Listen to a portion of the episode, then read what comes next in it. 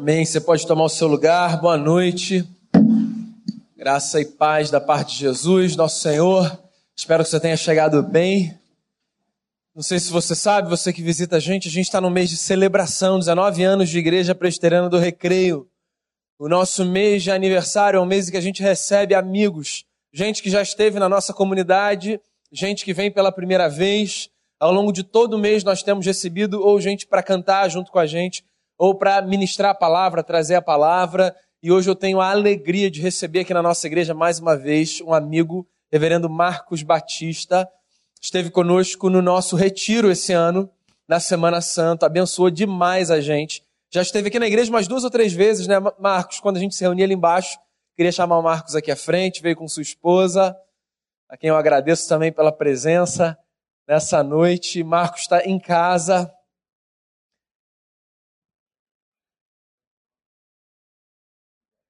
Queria fazer uma oração com o nosso irmão e certamente ele será a boca de Deus na nossa vida nessa noite. Pai, eu quero te dar graças pela vida do teu servo que tem dedicado a sua jornada à agenda do teu reino. E que o Senhor, nessa noite, faça dele boca do Senhor aqui nesse lugar. Que o que ele falar venha de ti e que o que ele falar é, seja recebido por todos nós como, como alimento dos céus, como teu servo tem sido abençoado por ti para abençoar tantas vidas, que nessa noite não seja diferente. Nós te agradecemos pela sua presença aqui, juntamente com sua esposa, e pedimos que o Senhor use essa vida para falar o nosso coração. Em nome de Jesus. Amém. Amém. Obrigado, meu querido reverendo Daniel Guanais amigo de muito tempo, esse camarada aí. Ele é novinho, mas é meu amigo há muito tempo. É uma alegria estar aqui, conhecendo a igreja nova. Que bonita a igreja, parabéns. A turma boa aqui do Recreio, hein? Você também o conhece? Deus te abençoe. O Jonas quase revelou a nossa idade aqui, né? Eu conheço o Jonas desde quando nós tínhamos cabelo preto. Eu, ele começou a falar muito da igreja que ele foi batizado. Eu já estou ali, calma, calma, menos. Vamos fazer conta aí. Pra você ter uma ideia, eu sou da Rádio Relógio. Alguém aqui já ouviu Rádio Relógio? Sério? Desculpa então. Tinha um camarada chato lá que falava, né? Você sabia? É, esse cara sou eu. Sou um dos que falava assim, até ela fechar. Trabalhei muito tempo lá na, na Relógio. Interessante, hoje eu trabalho na Sociedade Bíblica do Brasil. Eu trabalhei na Rádio Relógio, ela foi vendida. Trabalhei na Herbert Richard, ela foi vendida. Trabalho na Sociedade Bíblica, eles estão preocupados. Eu trago um abraço dos irmãos da Sociedade Bíblica do Brasil, onde nós servimos a Deus ali em tempo integral, e faço parte do presbitério Jacarepaguá. Então, pastor da IPB também. Eu queria que nós lêssemos um texto, assim como estamos sentados, abra a sua Bíblia, no Evangelho de Lucas, Lucas capítulo 10, a partir do verso 25, uma história bem conhecida, e nós vamos revê-la aqui. Eu trabalho na Sociedade Bíblica do Brasil e nós atendemos é, com doações a hospitais, a asilos, a cadeias, né, presídios. A Sociedade Bíblica do Brasil tem um trabalho forte de doação. A SBB não existe para vender Bíblias, ela vende para doar. Porque o projeto da Sociedade Bíblica é dar a Bíblia à pátria. Hoje nós produzimos Bíblias para mais de 70 idiomas, é, mais de 70 países, mais de 200 idiomas. E uh, uma Bíblia a cada três segundos, uma Bíblia dessa impressa. E aí, por isso que o tema agora não é mais da Bíblia pátria, é semear a palavra que transforma vidas. E todas as que vão para fora, inclusive as Bíblias em árabe, as Bíblias nas línguas indígenas da África, vão gratuitamente.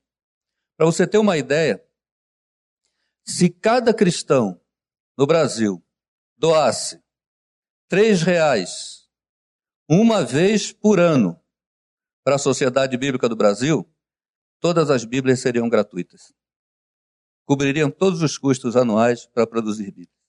Mas como a gente ainda não conseguiu essa meta, então, nós produzimos a Bíblia de Estudos, que tem um preço diferenciado, para subsidiar aquela que vai ser distribuída gratuitamente. Hoje nós temos convênio com todos os presídios. Quando o preso chega lá e recebe o kit, lá o uniforme, vai uma Bíblia dentro. Nos hospitais conseguimos colocar uma Bíblia em cada leito. Quando o paciente tem alto, nós oramos para que ele melhore e vá para casa, ele leva a Bíblia dele, nós colocamos outra. Nas casas de recuperação de dependência química, tem uma Bíblia chamada Despertar, uma Bíblia da Sociedade Bíblica do Brasil, dividida nos 12 passos dos alcoólatras anônimos. Então ela é marcadinha, já é didática para a recuperação, celebrando a recuperação. Se você for comprar na loja, vai custar uns 60, 70 reais, se não me engano. Mas é gratuita para casa de recuperação. Todos os pacientes recebem a sua Bíblia, quantos sejam. Nós temos um ônibus ambulatório que atende onde o poder público não vai. Lixão de Caxias, lá agora, pouco tempo foi em Talva, lá em Campos, lá para o interior. Seropédica, vai, vai para esses lugares todos aí. Manguinhos, paramos um, um tempo desse lá. E o bagageiro do ônibus é um estoque de Bíblias. E em cima, dois consultórios médicos e mais um mini museu. Eu sou o Cicerone ali, com a história da Bíblia. Esse ônibus, os médicos são voluntários. Ninguém recebe salário. Eles doam o horário do seu consultório para o ônibus. E atende assim: a consulta, o remédio e uma Bíblia. Se atendermos 200 pessoas, 200 Bíblias. Se atendermos 2 mil pessoas, 2 mil Bíblias. Então, eu estou dizendo isso para pedir que você ore pela Sociedade Bíblica do Brasil, para que esse trabalho de semear a palavra continue e cresça. E queremos colocar uma Bíblia na mão de cada brasileiro, onde nós formos, que vá uma Bíblia também. Esse é o nosso trabalho e eu peço as orações para que a gente continue fazendo isso. Lucas 10, a partir do verso 25. E eis que certo homem, intérprete da lei, se levantou com o intuito de pôr Jesus à prova e disse-lhe: Mestre, que farei para herdar a vida eterna? Então Jesus lhe perguntou: Que está escrito na lei? Como interpretas? A isto ele respondeu: Amarás o Senhor teu Deus de todo o teu coração e de toda a tua alma, de todas as tuas forças e de todo o teu entendimento, e amarás o teu próximo como a ti mesmo. Então Jesus lhe disse: Respondeste corretamente. Faze isto e viverás. Ele, porém, querendo justificar-se, perguntou a Jesus: Quem é o meu próximo? Jesus prosseguiu dizendo: Certo homem descia de Jerusalém para Jericó e veio a cair em mãos de salteadores, os quais depois de tudo lhe roubarem e lhe causarem muitos ferimentos, retiraram-se, deixando-o semi-morto. Casualmente, descia um sacerdote por aquele mesmo caminho e, vendo-o, passou de largo. Semelhantemente, um levita descia por aquele lugar e, vendo-o, também passou de largo. Certo samaritano, que seguia o seu caminho, passou-lhe perto e, vendo-o, compadeceu-se dele. E chegando-se, pensou-lhe os ferimentos, aplicando-lhes óleo e vinho, e colocando-o sobre o seu próprio animal, levou-o para uma hospedaria e tratou dele. No dia seguinte, tirou dois denários e os entregou ao hospedeiro, dizendo: Cuida deste homem, e se alguma coisa gastares mais, eu te indenizarei quando voltar. Qual destes três te parece ter sido o próximo do homem que caiu nas mãos de salteadores? Respondeu-lhe o intérprete da lei, o que usou de misericórdia para com ele. Então lhe disse: Vai e procede tu de igual modo. Amém? Que o Senhor nos abençoe com a leitura desse lindo texto. É, Lucas aqui escreve esse episódio dessa resposta que Jesus dá ao intérprete da lei. No nosso trabalho lá na SBB, nós distribuímos Bíblia em hospitais, mas no dia do médico, eu, eu gosto de ir junto, porque aí a gente vai nos consultórios, tem toda uma ética, se pode entrar entre uma consulta e outra, se o médico permite tal, tal. E aí eu fui, num dia desse no hospital, um tempo atrás, e quando eu entrei e já tinha a direção avisada, eu dei a Bíblia ao médico, ele, ah, muito obrigado. Quando ele viu que era a Bíblia, ele disse, não, não, não quero não, pode levar. Não tenho tempo para ler isso não. Eu disse, ah, tá bom, obrigado, desculpe. E aí ele disse, e, e não tenho tempo nem de ouvir pastor. Aí, bom, agora já é comigo, né? Pela Bíblia. Aí eu voltei. Falei, mas como assim? Ele falou, não, não quero nem ouvir pastor. Eu disse, mas se fosse um, um colega seu, um médico, falando sobre o que ele entende de Deus das Escrituras, você ouviria um outro médico? Ele disse, ah, um outro médico eu ouviria. Falei, então toma o Evangelho de Lucas, é seu amigo, é a dissertação dele sobre o Evangelho, Então leia, é de médico para médico. Eu gosto dessas colocações do Lucas, como ele ressalta alguns detalhes. Por exemplo, todos falam da, da, da cura daquele homem da mão ressequida. Lucas, como médico, ele diz que ele é o único que diz que era a mão direita. Ele sabia qual era a cultura no Oriente, que a mão esquerda é amaldiçoada, né? Os canhotos lá que sofrem, né? Porque tem que abrir fazer tudo com a direita. Porque você não pode cumprimentar ninguém com a esquerda, receber nada com a esquerda, que é uma ofensa. A esquerda era só para a higienização do corpo. A direita que você cumprimenta, recebe. Imagine o homem com a mão direita. Olha o estigma. Olha o isolamento. Lucas ressalta essas coisas. E esse episódio aqui, que nós acabamos de ler, me lembra um, um filme que eu assisti. É, não é da minha época, não, mas eu assisti, eu era guri.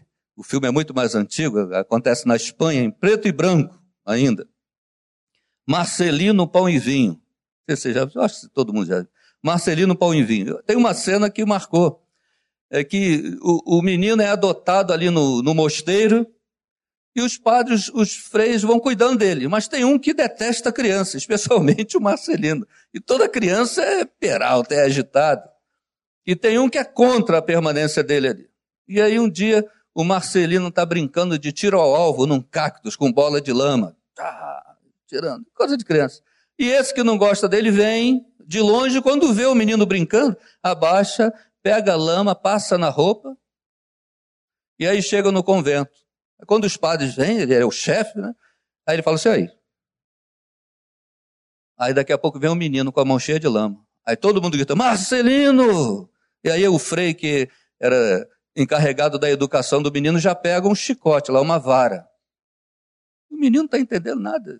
A mão cheia de lama, quando ele já vai apanhar, alguém grita assim: opa! É o superior. Aí todo mundo para e olha. Aí ele abaixa, pega a lama, passa na própria roupa e fala aí. Aí desmontou a arquitetura maligna daquele primeiro. Eu acho que essa história do bom samaritano tem tudo a ver para ser o mesmo, mesmo exemplo. Eu fico lendo isso porque aqui não diz que é uma parábola, simplesmente Jesus conta uma história respondendo a pergunta. Não, não para para dizer, e propôs-lhes uma parábola. Ele simplesmente conta no meio da resposta. E parece até que eu fiquei pensando, será que esse escriba, esse doutor da lei, é um daquele que passou de lá e Jesus viu acontecer? Enfim, mas ela se aplica tão exatamente e você fica dizendo, quem, se alguém estava envolvido ali, foi impactado.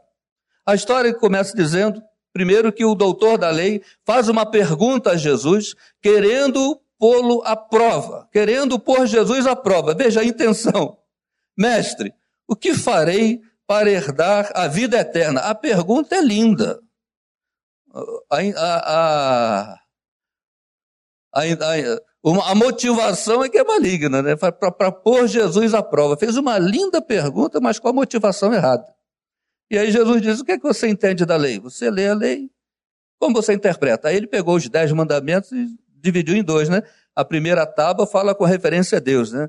É, não terás outro Deus diante de mim, tal, e assim não farás mais de escultura, só o Senhor terá culto, lembre do dia do sábado para o santificar. E a outra tábua, não roubarás, não adulterarás, não matarás, é tudo a ver com o próximo. Então ele resumiu, ele disse, amarás o Senhor teu Deus sobre todas as coisas e ao teu próximo como a ti mesmo. Jesus bom, bom, respondeu bem, é isso. Você já deu a resposta, faz isso e viverás. Jesus não é bobo, sabia que ele estava querendo experimentar. Aí o homem, para justificar-se, a, a conversa podia acabar aí. Mas para ele não ficar mal, ele diz, para justificar, tudo bem, mas quem é o meu próximo? E aí Jesus conta essa história. Certo homem está no caminho de Jerusalém, de, de Jerusalém para Jericó, está tá no caminho, ele está seguindo o seu caminho. E aí caiu na mão de salteadores, um lugar perigoso, foi roubado, espancado, ficou semi-morto lá no caminho. Diz o texto, Certo homem descia de Jerusalém para Jericó e veio a cair nas mãos de salteadores, os quais, depois de tudo lhe roubarem e lhe causarem muitos ferimentos, retiraram-se, deixando-o semi-morto. O Jerusalém está lá em cima, no alto do morro. Jericó lá embaixo. Então, estão descendo. Aliás, pastor Jeremias Pereira conta uma história, me chamou a atenção disso. Tem, tem que a gente aprende na infância, né? Depois a gente tem que pensar por que, que a gente está cantando, né? Aquilo. É, meu barco é pequeno e grande é o mar. Jesus segura minha mão. Ele é meu piloto e tudo vai bem na viagem para Jerusalém. É impossível chegar em Jerusalém de barco. Ela fica no alto do morro e num deserto. Só se fizer uma leitura espiritual. Barco da fé, a Jerusalém celestial. Mas tem que explicar muita coisa para a criança, até fazer sentido. E não é como ir para Brasília de barco, né? não é impossível. Não dá para ir. Aqui está lá, Jerusalém está lá em cima. Aí o homem está no caminho, foi assaltado. Veio descendo um sacerdote. De repente acabou o turno dele, ele vai voltar para casa. Ele viu aquele homem caído, diz o texto, que passou de largo. Aí o levita veio também, o dirigente do louvor veio e falou: se o pastor titular não parou, para que, que eu vou parar, né? E passou de largo também. E aí, casualmente, um samaritano seguia por aquele caminho. Vendo o homem, passou perto, pensou-lhe as feridas, fez uma pence nas feridas, um ali, um, um curativo. Talvez ele tenha costurado, ou pelo menos uma coisa para colar aquilo ali, lavou com vinho, depois passou óleo anestésico para proteger de bactérias, fez um tratamento. E ainda aí podia parar aí, mas ele vai para uma estalagem e diz para o dono, ó, cuida desse homem, ele cuida, depois ele tem que viajar, cuida desse homem, se gastares alguma coisa a mais, eu te indenizarei quando eu voltar, mas cuida dele. Eu gosto dessas ênfases de Lucas, porque ele coloca uma maneira da trajetória de cada um. Diz o texto que o sacerdote e o levita desciam por aquele caminho e passam de largo. Quem não cuida do próximo está descendo. E o samaritano não descia, o samaritano seguia. Então, quem não cuida da dor do outro, quem não tem sensibilidade para com o outro, está descendo na vida. Pode não saber, mas está, ladeira abaixo. Quem desce não tem olhar para mais ninguém. E o samaritano seguia. E olha que Jesus conta essa história, os judeus não se davam com os samaritanos. Os judeus odiavam os samaritanos e vice-versa. O ódio era dos dois lados. E tanto que o judeu, antes de dormir, fazia uma oração que pelo menos tinha que ter duas sentenças no final do dia. Obrigado por esse dia e obrigado por não ter nascido samaritano. Era esse é o ódio. Agradeço porque eu não nasci samaritano. E chamava os samaritanos de cães. E aí vem Jesus na contramão disso tudo e conta uma história em que o mocinho é o samaritano. E para dar uma resposta, um, um intérprete da lei. Tanto que no final da história o homem nem consegue falar samaritano, né? Jesus diz: qual foi o próximo? Ao que usou de misericórdia. Ele não consegue pronunciar a palavra samaritano. Está aquele, aquele estigma, aquela, aquele ódio engasgado. Eu estou dizendo isso, eu ando muito por aí meu trabalho com a sociedade bíblica é visitar muitas igrejas. E eu vejo que cada igreja tem uma ênfase. É bom que tenha. Eu gosto do meu amigo Daniel Guanás, que ele sempre teve essa coisa da evangelização. O homem é psicólogo, o homem é bom também no aconselhamento, gabinete pastoral, escreve bem. Eu queria ter um pastor assim. E essa coisa da missão integral, do olhar de misericórdia com o outro. Mas nem todas são assim. Tem gente que é do louvorzão. Tem gente que é do, da, de encher grandes lugares, mas aí fica cheio de gente vazia, vai todo mundo embora. Ou então lotado de gente solitária, que vai ali, depois vai para casa e não aconteceu nada. A igreja, diz o texto aqui, que o samaritano diz para o homem da estalagem: cuida desse homem. Esse é o trabalho da igreja: cuidar de gente, cuidar do ser humano, cuida dele. Esse é o principal trabalho. Tem um vídeo circulando, eu mesmo repassei para muita gente, de um pastor luterano falando sobre o estresse dos pastores. E aí ele usa uma figura até do Fernando Pessoa. Ele diz assim: o pastor é Jesus, nós somos o máximo, como diz Fernando Pessoa, guardador de rebanhos. O pastor é o Senhor Jesus, ele nos fez guardador desse seu rebanho, guardadores desse rebanho. E a nossa ênfase é cuidar dele. Lá em Marcos 2, é, de 1 a 12, tem aquela história do paralítico que foi levado né, pelo telhado. Aí quatro homens levando um. Diz o texto lá em Marcos que quando correu a notícia que Jesus estava em casa, muitos afluíram para ali, tantos que nem mesmo junto à porta eles achavam lugar. Ele anunciava a palavra. A ênfase de Jesus era anunciar a palavra. Agora, como é que alguém que é de Nazaré pode, pode estar em casa em Cafarnaum? É porque alguém em Cafarnaum disse: Faze da minha casa a tua casa. Quando passares por aqui, está aqui a cópia da chave. A minha casa é tua casa. E aí a, a, a casa lotou. Aí quatro homens vão levar um paralítico. E não dá para entrar com a maca. Não dá para entrar mesmo. Não adianta pedir licença. Diz o texto: Não podendo aproximar-se por causa da multidão, abriram o eirado no ponto correspondente ao que ele estava. Eu fiquei imaginando uma vez, eu, eu, eu descia sempre de carro. Aí um dia eu disse: Ah, eu, eu gosto de ir lendo esse trânsito, eu vou de metrô. Eu sento, ar-condicionado, vou lendo até a Sociedade Bíblica, Sociedade Bíblica no centro. Leio do engano. Deixei o carro no estacionamento ali no Irajá, fui para a plataforma. Passaram três, não dava para entrar super, hiperlotado. Até que um agente falou assim: Eu estou vendo que o senhor está querendo pegar o metrô. Eu falei: É, estou aqui. Ele falou: Vou ensinar o macete. Como é que o senhor entra? Opa, que ótimo. Qual é o macete? Fique parado, não faça nada. Deixe que todo mundo, o povo vai fazer. Olha, eu fiquei parado em frente à faixa amarela. Quando abriu a porta, eu só senti mãos nas minhas costas. E quando eu vi, eu já estava quase saindo pela outra porta. E aquela coisa que você levanta o pé, quando você abaixa já pisa no pé de uns três, você tem que ficar na posição que chegou. Meu livro, coitado, chegou cheio de orelha na cidade, não deu para ler. Imagina aquela, aquela casa que Jesus estava, e entrar um cara, quatro carregadores a maca, dá licença, dá licença. E quem vai dar licença? E eles podiam dizer para o paralítico, né? Ó, oh, paralítico, você viu, né? A gente tentou entrar, mas ninguém deixa, e o paralítico entender. Ô, oh, gente, valeu aí, eu vi, obrigado. Mas aqueles homens sabiam que eles representam a igreja. E a igreja não está aqui para dar desculpas. Eles disseram: esse paralítico vai encontrar com Jesus, custe o que custar. Se os dois se encontrarem, a vida dele vai mudar. E aí descobriram o eirado no ponto, o telhado no ponto correspondente ao que ele estava e fizeram a abertura subir.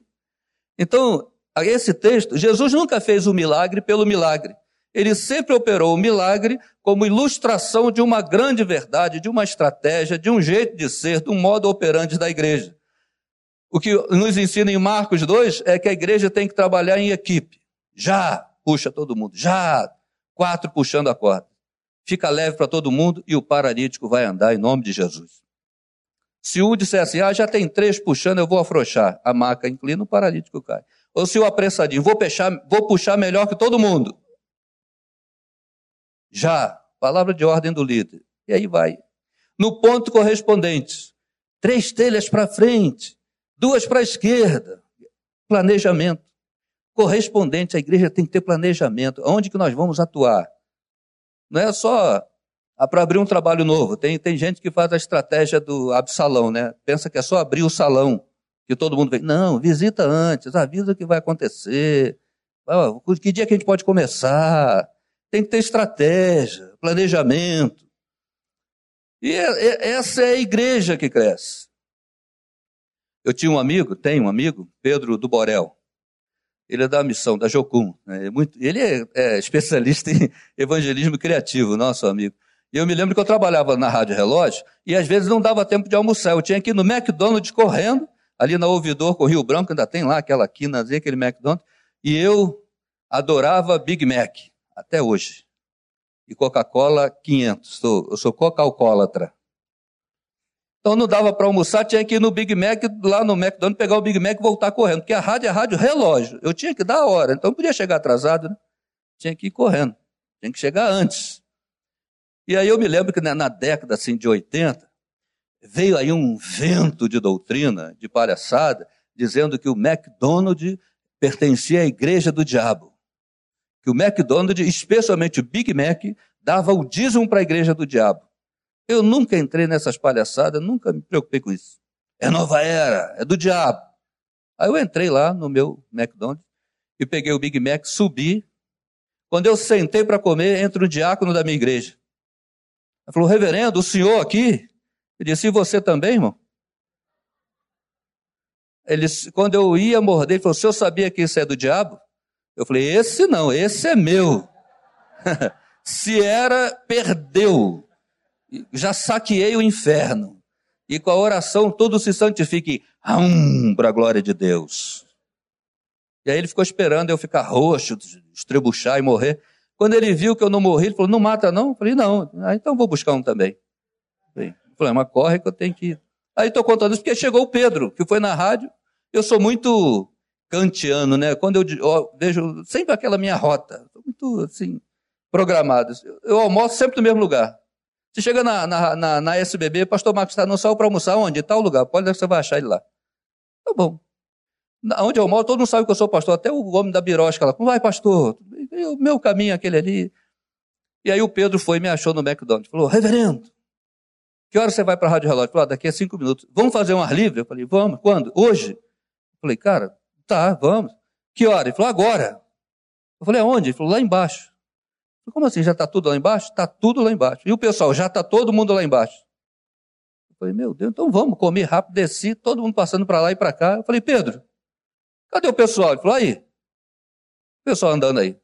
Eu falei, não, rapaz, esse pessoal não vai parar, não, para ver nada. Não, isso é comigo parou em frente à, à vitrine, tirou um tijolo ficou em frente à, à, vitrine. Vou quebrar, vou quebrar, vou quebrar. E todo mundo parou, quebra, quebra. E uma turma do deixa disso, todo mundo parou. Ele disse, eu podia quebrar, só não vou quebrar porque eu sou crente e o meu pastor vai dar uma palavra para vocês. Um minuto, menos de um minuto, 30 segundos, ele parou todo mundo. Aí o que, que você faz? Dá um branco. Ele fala, meu Deus, Deus amou o mundo de tal maneira que deu seu filho unigênito para que todo que dele crê não pereça, mas tenha vida eterna. Você que está passando por aqui, para lá e para cá, talvez você tenha que tomar uma decisão para chegar no escritório com uma resposta, ou amanhã, ou hoje à noite em casa, ou tem que dar uma solução, e eu sei que você está andando e está igual um gadareno, dois mil pensamentos ao mesmo tempo na sua cabeça, e você precisando ouvir uma voz apenas, e várias vozes, eu queria orar por você para que Deus cale todas as vozes, só fique uma, a dele, para te dar a solução desse problema. Quem que é isso? Todo mundo. Até eu assustei. Todo mundo levantou a mão. Falei, então vamos orar. Deus abençoe e entre no coração dessas pessoas, que o teu espírito ocupe o coração, que todas as vozes se calem, que ele ouça a voz de Jesus, mansa, suave, doce, e que haja salvação aqui. E fui orando, e, e o povo dizendo amém, junto comigo. Quando eu disse, quem, quem deu o coração para Jesus? Levanta a mão. E levantou a mão. Quando eu disse, gente, até mais, eu tenho que voltar para o trabalho, o Pedro já estava com a prancheta. Você mora onde? Na Tijuca, procura a igreja tal. Você mora no Merro, procura a igreja tal. Evangelismo criativo, explosivo, até demais, né?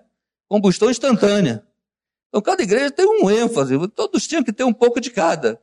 Mas o, que eu estou dizendo aqui é que, quando Jesus opera esses milagres, ele sempre dá uma pincelada: olha, vê qual é a tua, a tua ênfase. Mas não esqueça de cuidar de gente. Porque o próprio Jesus, depois de toda a operação, ele diz ao paralítico: levanta, toma o teu leito, vai para a tua casa. Agora é comigo. Agora eu faço aquilo que a equipe não pode fazer. Agora eu vou fazer esse homem andar. Quer ver? Quando Jesus ressuscita Lázaro. Lázaro, vem para fora.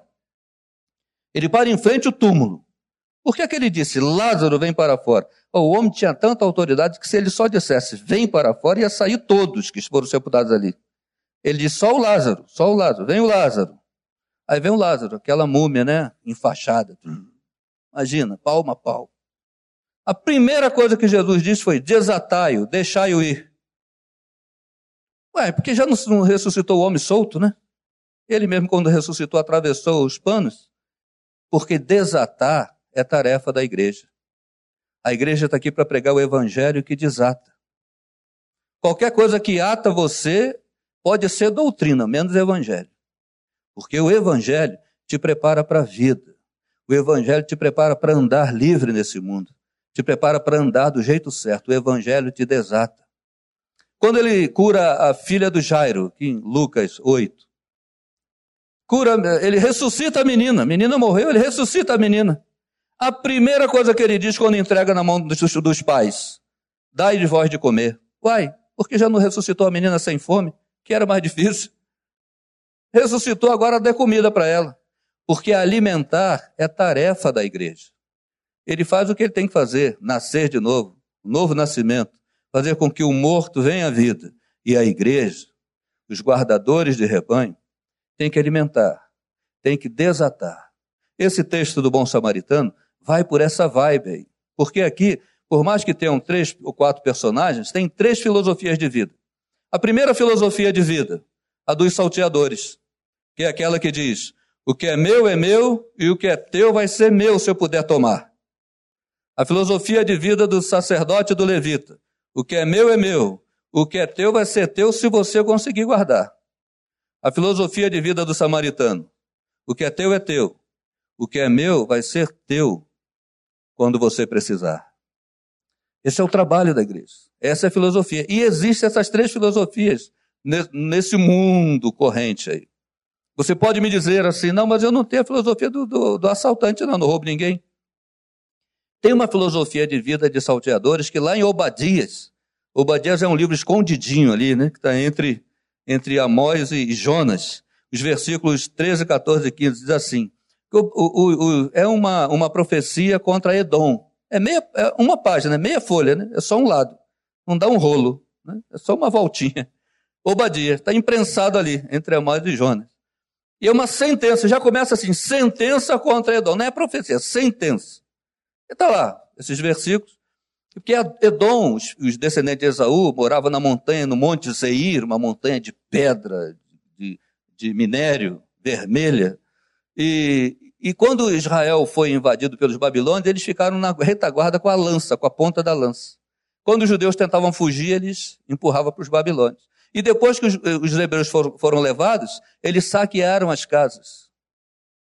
E aí lá em Obadia diz assim: Tu não devias ter ficado com as lanças nas esquinas, espreitando teus irmãos, mandando para os babilônios. Tu não devias ter entrado na casa do teu irmão no dia da calamidade dele. Tu não devias ter saqueado a casa do teu irmão. Ainda diz mais: o bumerangue, o teu mal feito virá sobre a tua cabeça. É o que diz lá em Edom. Eu me lembro que eu morei num condomínio, na Penha, e tinha um senhor, um vizinho meu, que o filho dele ia fazer um transplante, uma doença que ele tinha e que estava nesse, coisa do genoma, de, de células tronco, estava começando esses estudos, e o filho dele entrou num programa. Ele precisava comprar, eram seis vacinas que o filho precisa tomar. Se alguém da saúde está aqui, eu sou um leigo falando, me perdoe aí se eu atropelar as palavras. Ele tinha que tomar seis vacinas. E cada vacina era uns 300 reais. E, tinha que tomar para fazer o, o, o, preparatório lá, porque depois era por conta do, do hospital, do programa público. Tomou as cinco, faltava a sexta. E faltava 50 reais para completar o dinheiro da sexta. Ele tinha 250, faltava 50 para completar os 300. Ele foi no irmão. e falou, mano, só falta 50 reais, você me empresta? O irmão falou assim, ó, oh, cara, para outro eu não emprestava, não. Para você eu não empresto porque eu não tenho. A vacina já tinha sido encomendada, ele tinha que ir lá buscar e pagar. Acho que era na Fiocruz ou uma, ou uma, uma farmácia especializada, mas já estava lá. Agora você tem que ir lá tirar, pagar. E aí ele, desesperado, botou uma TV na época, 29 polegadas, era top, né? Parecia um, um móvel imenso, um cinema da época. Ele colocou na portaria para vender por 50 reais falou com o porteiro, eu quero só 50 reais, a TV valia uns 600, quero 50, só para eu inteirar. E o porteiro avisou o pessoal que estava vendendo. O irmão dele foi lá, arrematou a televisão por 50 reais. E veio me contar depois, eu, tô, eu sei disso porque o próprio irmão veio me contar. Falou, pastor, que benção, Deus é bom. Eu era doido para ter uma televisão dessa, arrematei por 50 reais. Falei, onde foi? Meu irmão, no desespero dele, botou para vender. Eu arrematei. Sempre teve coragem? Ah, se eu não comprasse, ele ia vender para outro? Eu falei, então corre e acerta isso enquanto é tempo, porque Obadias diz que o teu malfeito virá sobre a tua cabeça. Tu não devias ter saqueado a casa do teu irmão no dia da calamidade dele. Eu sei que eles se acertaram, não sei mais como ficou essa história, mas aquilo bateu em cima dele. Filosofia de vida do salteador, que vem vestida de vantagem. Talvez você não tenha essa filosofia, mas tenha sido alvo, vítima dessa filosofia. Filosofia de vida, o que é meu, meu é meu, o que é teu vai ser meu se eu puder tomar. A filosofia de vida do sacerdote e do levita, indiferença. Não, isso não é comigo. Não vou me envolver com isso. Isso é problema teu. A igreja não tem como dizer isso. A igreja não está aqui para dar desculpas. A igreja está aqui para levar paralíticos a Jesus, custe o que custar. A igreja não está aí para dizer isso não é comigo. Não tem onde, não tem lugar para indiferença, ou então não é igreja. A igreja sadia, a igreja que faz o seu papel, é aquela que olha para o lado, olha para as pessoas, cuida de gente. E a filosofia de vida do samaritano, o que é teu é teu, o que é meu vai ser teu quando você precisar. Essa é a filosofia de vida da igreja. É esse momento da inclusão, de olhar para o outro como o outro. Lá em Marcos, capítulo é, é, 5, o, Jesus cura um, um cego, Betsaida. E aí toca no homem. Jesus sempre curou de forma diferente a mesma doença. Bartimeu, o que queres que eu te faça? Que eu torne a ver? Eu quero, ver. O cego de nascença, João 9, passou lodo, vai o tanque de lá e lava. Ele foi, lavou-se, voltou vendo. Outros ele nem toca, de longe ele fala. E esse de Betsaida, ele dá um toque. Vês alguma coisa? O camarada diz, mais ou menos. Eu vejo homens como árvores andando. Eu, eu sei o que é uma árvore, tanto encostar numa, andando deve ser gente. Aí Jesus dá o segundo toque e tudo ele viu é, perfeitamente. Porque ele estava confundindo árvore com gente. Ele estava confundindo gente com coisa. Gente não é árvore. Pessoas não são coisas. Pessoas têm sentimentos, sentem dores, choram. Se você ainda confunde gente com coisa, você precisa do segundo toque de Jesus, que é o toque do quebrantamento, da sensibilidade. Os olhos do homem estavam curados, mas a sua maneira de ler a vida ainda estava problemática. Precisava de um segundo toque. E aí Jesus termina a história e pergunta: qual desses três parece ter sido o próximo do homem? E ele responde: o que usou de misericórdia. Tem coisas que não, não encaixam bem na gente. Não consegue assumir a resposta, né? te dá uma outra resposta, mas não consegue dizer o samaritano, eu sei. Aí Jesus diz, então imita o homem, imita o samaritano, vira samaritano, imita o samaritano. Eu não sei como você entrou aqui essa noite, mas nessas comemorações do aniversário dessa igreja, da nossa igreja presbiteriana do Recreio, eu queria fazer primeiramente um apelo para você que precisa desse segundo toque de Jesus o toque da sensibilidade, de se envolver com causas que vão cuidar de gente, de olhar com misericórdia, falar, Senhor, eu tenho sido frio na correria da vida, eu não tenho olhado para o lado muito, não. Eu já tenho tanta coisa para fazer, eu não tenho olhado para a dor de ninguém, eu confesso. Tem que ter muita coragem para confessar isso, mas é você e Deus. Talvez você tenha sido vítima dessa outra teoria dos salteadores saquearam a tua casa, a tua vida no dia da tua calamidade. Isso pode acontecer em bens, em emoções, em sonhos, tanto que você deve ter memórias amargas. Mas o Senhor quer que você zere essa conta, para que a tua vida progrida, para que você ande. Eu fui capelão de Bangu 1, três anos e meio. Passava dias inteiros lá. Eu aprendi uma coisa: o pior Bangu 1 não é de ferro e concreto. Esse, quem está lá, sabe por que está. E vai ter um prazo para sair. O pior Bangu 1 não é esse. O pior Bangu 1 é de mágoas e ressentimentos e de dores e memórias amargas. Porque esse encarcera o coração. Esse, a pessoa vai passear encarcerado, fica pensando naquilo, aquela mágoa, o desejo de vingança, ou pelo menos que o outro se dê mal também. Nós somos humanos, nós não somos máquinas. Nós somos como uma esponja, emoções vão ficando pregadas na gente. E aí nós fomos roubados, saqueados em nossos sonhos e planos, por exemplo, até em bens, e nós ficamos esperando que a justiça seja feita. O próprio Jesus diz assim: Bem-aventurado que tem fome e sede de justiça. Mas nós não temos fome e sede de justiça. Nós temos fome e sede de juízo, que a gente chama de justiça. Quer ver uma coisa?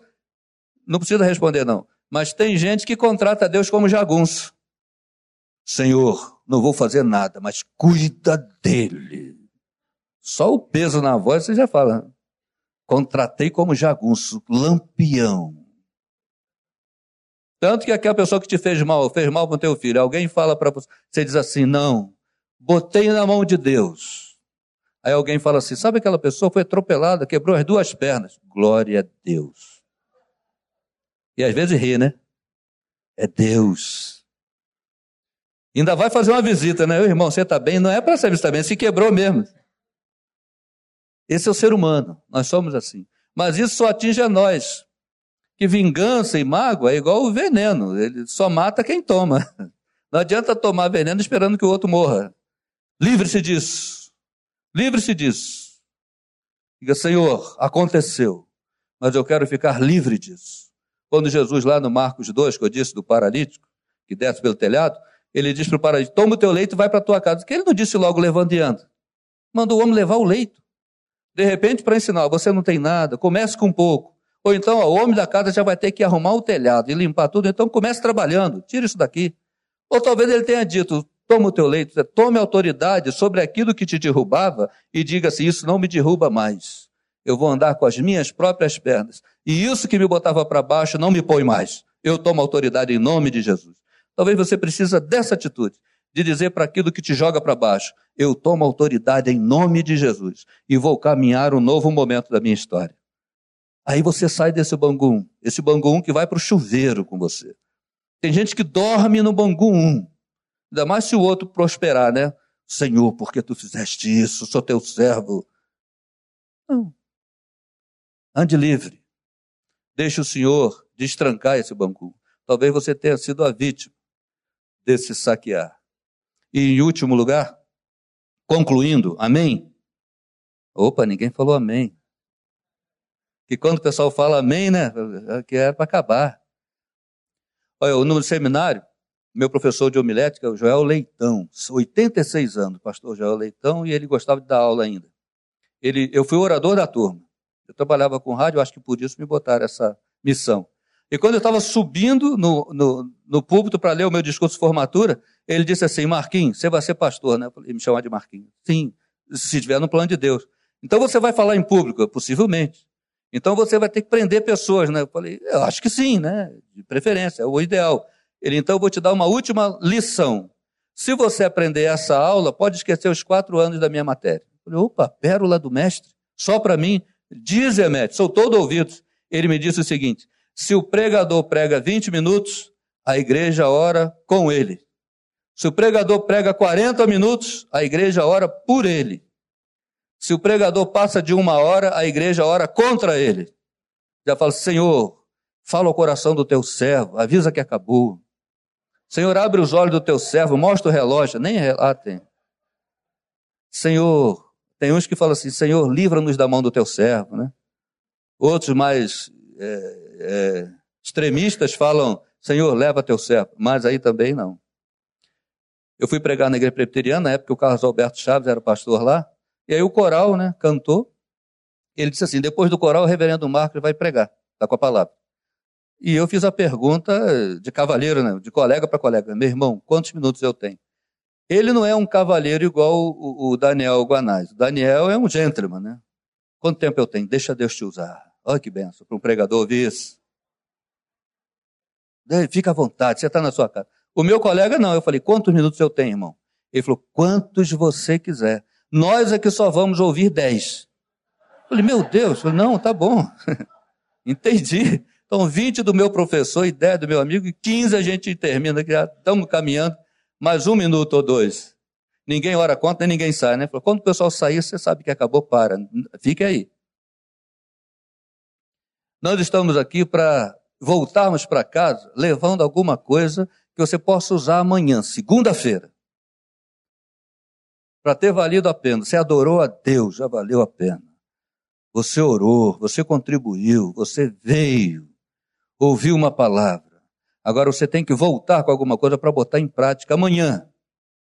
Em primeiro lugar, você precisa de um quebrantamento nessa, nessa área, que nós somos também vítimas do corre-corre da vida, a gente não olha mais para o lado, só olha para frente, do que é meu, que a urgência, a urgência, o workaholic, eu preciso resolver isso e não vê a dor.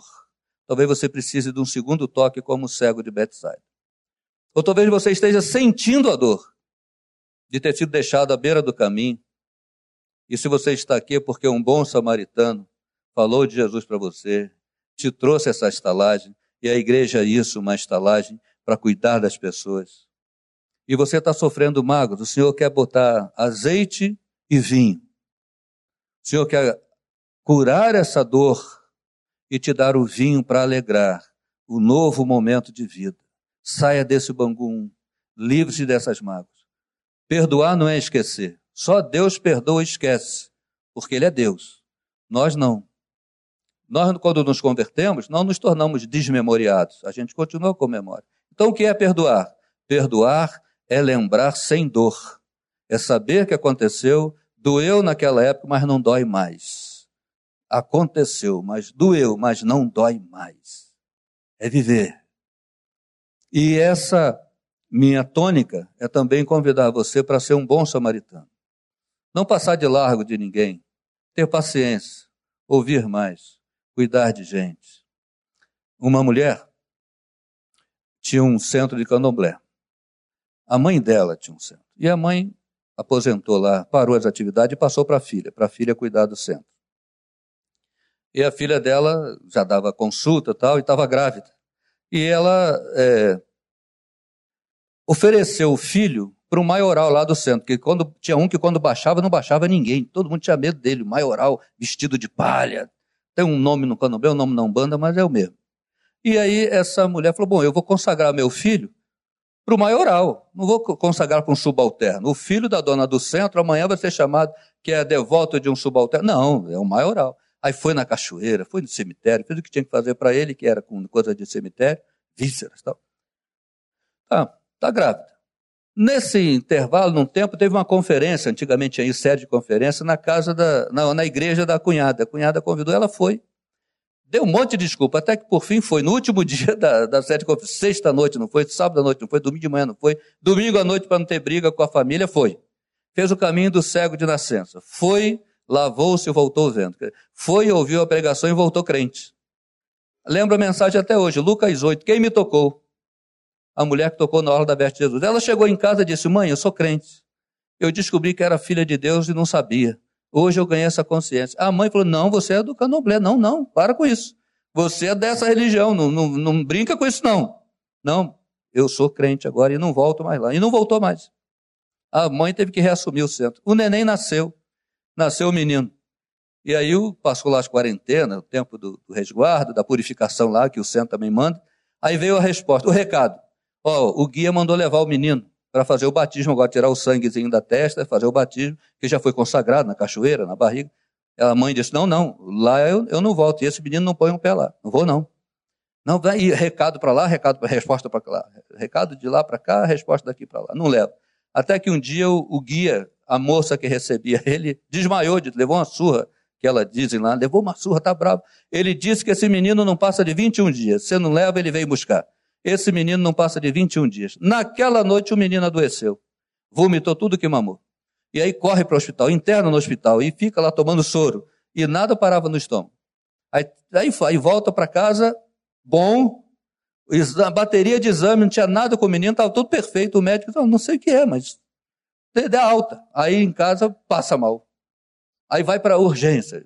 De tanto isso ir e vir, o, o, o, Hospital de Servidores liberou o prontuário. Leva o prontuário, quando você for para o médico, mostra o prontuário. E aí, até que deu um negócio chamado de hiperemese gravide. Não. Deu uma coisa que é muito soro, satura, saturou de soro. Desequilíbrio eletrolítico. Deu desequilíbrio eletrolítico. Se alguém é da saúde, me perdoe, tá? Eu sou leigo. Estou repetindo o nome. Desequilíbrio eletrolítico. Não podia mais dar soro. O soro não sustenta. Soro é paliativo. Tem um momento só. E aí um médico, um médico da urgência falou um dia para ela, vai, leva o menino para morrer em casa. Se ela tem religião? Tem. Carra com a religião, porque a medicina desenganou. Imagina, a mulher vai, corre para lá, corre para cá, não acha solução, vai botando nome em tudo que é livro de oração de igreja, até que alguém viu a história dela, ouviu, e disse, Dona, não tem nada a ver com a sua vida, mas ouvi a história.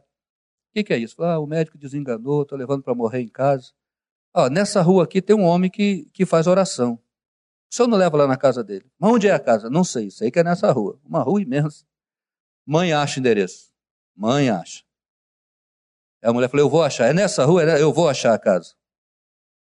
desenho animado Procurando Nemo leva quase duas horas. É que é o pai procurando. Né? Se é a mãe, é três minutos.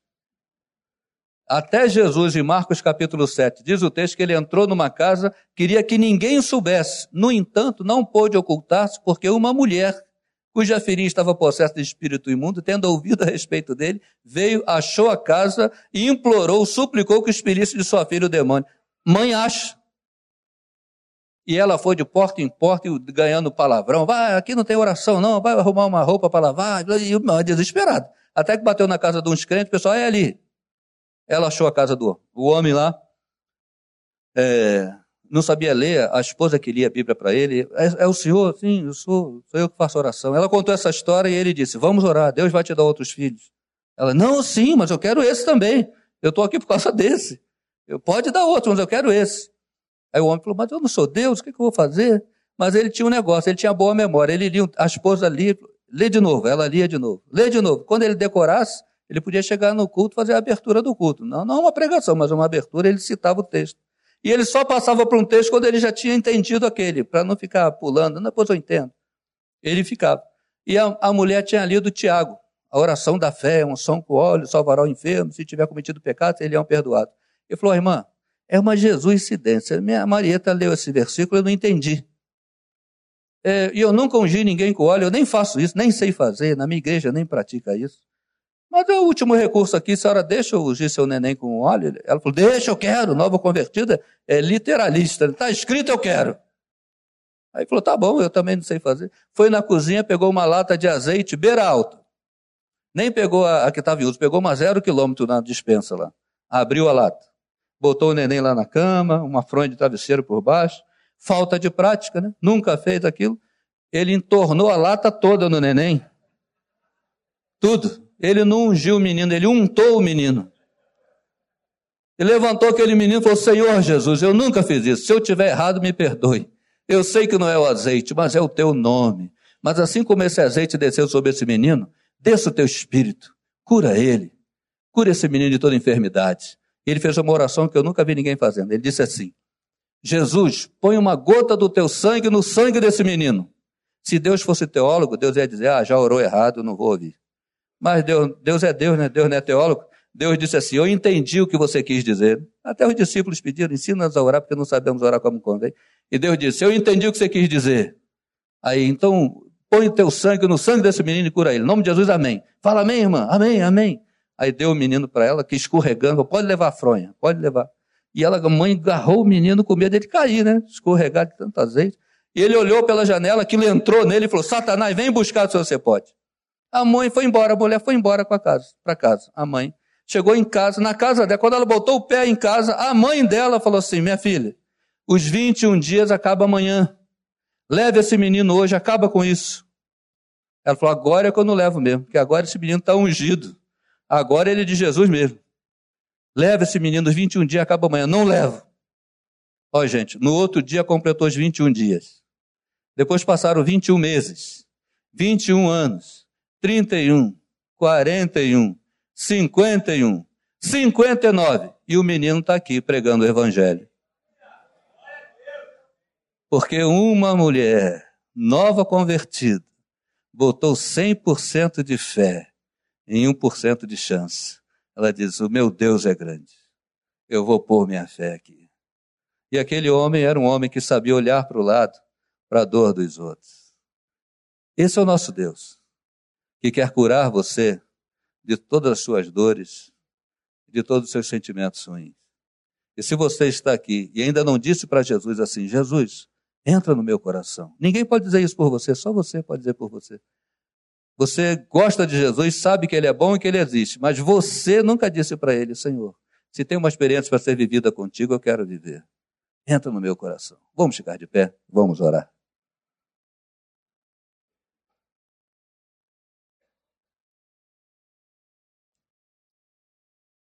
Curve sua cabeça, feche seus olhos e diga: Senhor, tu me conheces, Tu me criaste, me conheces por dentro e por fora, sabes o que me joga para baixo, o que dói, sabes os registros da minha história e sabes a minha vontade de superá-los. Tu me conheces. Na correria da vida eu posso ter esquecido de pessoas. Eu posso ter esquecido que tem gente que sente dor. Eu mesmo tenho minhas marcas e cicatrizes, mas eu sei que o teu sangue lava de todas as deformações, tira as tatuagens da alma, do ressentimento. E nessas comemorações do aniversário dessa igreja, Tu me trouxeste aqui com um propósito. E eu quero tomar isso e colocar em prática já. Toca em mim o segundo toque, que é o que organiza a vida e a mente, para que eu possa fazer a leitura correta da vida. Olhar para os outros, olhar para o lado, sem perder o meu foco. Toca em mim com teu sangue e cura-me das dores e das cicatrizes. E eu quero, Senhor, que tu entres e enchas o meu coração, de tal maneira que haja um transbordar, que antes de eu abrir a minha boca, quem olhar para mim te veja em mim. É o que eu quero nesta noite. É o que eu te peço em nome de Jesus. Amém. Se isso é com você, Enquanto cantamos uma canção, vem aqui à frente. Eu quero orar com você e por você. Não venha em espírito e em pensamento, não venha todo. Venha inteiro. Hoje, o Senhor quer marcar você. Hoje, Ele quer lavar a tua alma e varrer para fora todo o entulho que a vida colocou. Porque a melhor parte da história pode estar começando hoje na tua vida. Venha, venha em nome de Jesus. E se você quiser dizer, Jesus, entra no meu coração, eu quero isso. Vem aqui, eu quero orar com você e por você. Temos um minuto apenas para fazer isso. Eu gostaria muito, diante de ir embora, orar com você.